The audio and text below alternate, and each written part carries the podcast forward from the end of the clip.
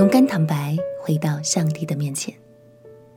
朋友平安，让我们陪你读圣经，一天一章，生命发光。今天来读约书亚记第七章。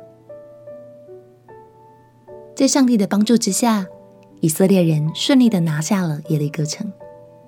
不过，在军队中却发生了一件令人遗憾的事。当时以色列军队在每次征战得胜后，都会带回金子、银子或其他战利品，但这些都要统一缴回到祭司那里，将荣耀归给神，也好作为下一场战役的资源。今天我们就要来看军队中的亚干犯了私吞战利品的错，又为什么就会是一件相当严重的事呢？让我们一起来读《约书亚记》第七章。约书亚记第七章，以色列人在当灭的物上犯了罪，因为犹大支派中谢拉的曾孙撒底的孙子加米的儿子亚干取了当灭的物，耶和华的怒气就向以色列人发作。当下，约书亚从耶利哥打发人往伯特利东边，靠近伯亚文的爱城去。吩咐他们说：“你们上去窥探那地。”他们就上去窥探爱城。他们回到约书亚那里，对他说：“众民不必都上去，只要二三千人上去，就能攻取爱城，不必劳累众民都去，因为那里的人少。”于是民中约有三千人上那里去，竟在爱城人面前逃跑了。爱城的人击杀了他们三十六人，从城门前追赶他们，直到示巴林，在下坡杀败他们，众民的心就消化如水。约书亚便撕裂衣服，他和以色列的长老把灰撒在头上，在耶和华的约柜前俯伏在地，直到晚上。约书亚说：“哀哉，主耶和华啊！”你为什么竟领这百姓过约旦河，将我们交在亚摩利人的手中，使我们灭亡呢？我们不如住在约旦河那边倒好。主啊，以色列人既在仇敌面前准备逃跑，我还有什么可说的呢？迦南人和这地一切的居民听见了，就必围困我们，将我们的民从地上除灭。那时，你为你的大名。要怎样行呢？耶和华吩咐约书亚说：“起来，你为何这样俯伏在地呢？以色列人犯了罪，违背了我所吩咐他们的约，取了当灭的物，又偷窃，又行诡诈，又把那当灭的放在他们的家具里。因此，以色列人在仇敌面前站立不住，他们在仇敌面前准备逃跑。”是因成了被咒诅的。你们若不把当灭的物从你们中间除掉，我就不再与你们同在了。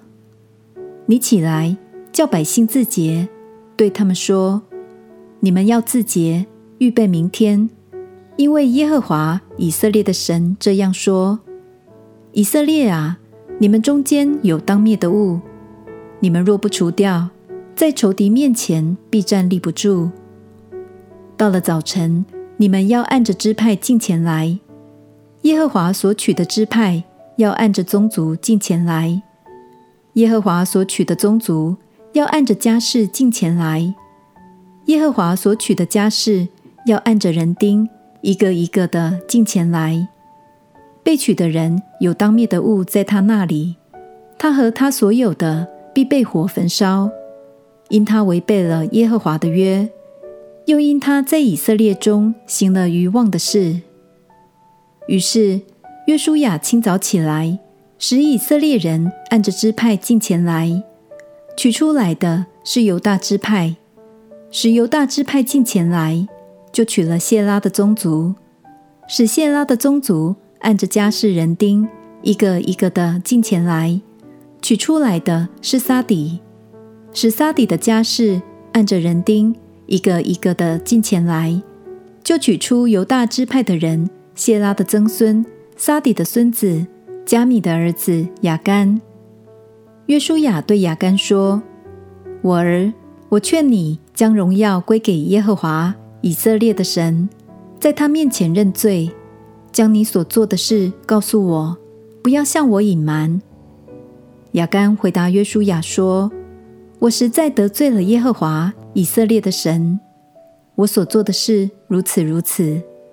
我在所夺的财物中看见一件美好的事拿衣服，二百舍客勒银子，一条金子重五十舍客勒。我就贪爱这些物件，便拿去了。现金藏在我帐篷内的地里，银子在衣服底下。约书亚就打发人跑到雅干的帐篷里，那件衣服果然藏在他帐篷内。银子在底下，他们就从帐篷里取出来，拿到约书亚和以色列众人那里，放在耶和华面前。约书亚和以色列众人把谢拉的曾孙亚干和那银子、那件衣服、那条金子，并亚干的儿女、牛、驴、羊、帐篷，以及他所有的，都带到雅各谷去。约书亚说。你为什么连累我们呢？今日耶和华必叫你受连累。于是以色列众人用石头打死他，将石头扔在其上，又用火焚烧他所有的。众人在亚干身上堆成一大堆石头，直存到今日。于是耶和华转意，不发他的烈怒，因此那地方名叫雅各谷，就是连累的意思。直到今日，当时的以色列人正处在一段时时备战的日子，整个军队需要非常严格的纪律，所以关于亚干的审判，对百姓来说是非常重要的提醒。否则，恐怕会有更多的百姓在未来的战役中落入财宝的试探。其实，神大可直接点出亚干。但神反而让整个找出犯人的过程花了一些时间，相信这是因为他给了亚干自首的时间，而约书亚也劝说亚干尽快坦诚自己的错误。亲爱的朋友，无论结果如何，坦诚错误都是我们重新回到神面前唯一的方法。现在的我们很幸福。有耶稣基督，让我们活在恩典里，所以诚实的来到他的面前吧，让他帮助我们脱去我们错误，重新回到圣洁的爱里。我们一起来祷告：亲爱的耶稣，我要向你坦诚我所犯的错，求你赦免我的过犯，也求你帮助我远离这些错误，重新恢复圣洁的样式。祷告奉耶稣基督的圣名祈求，阿门。祝福你，从神的爱里得着勇气，能勇敢面对生命中的问题。陪你读圣经，我们明天见。耶稣爱你，我也爱你。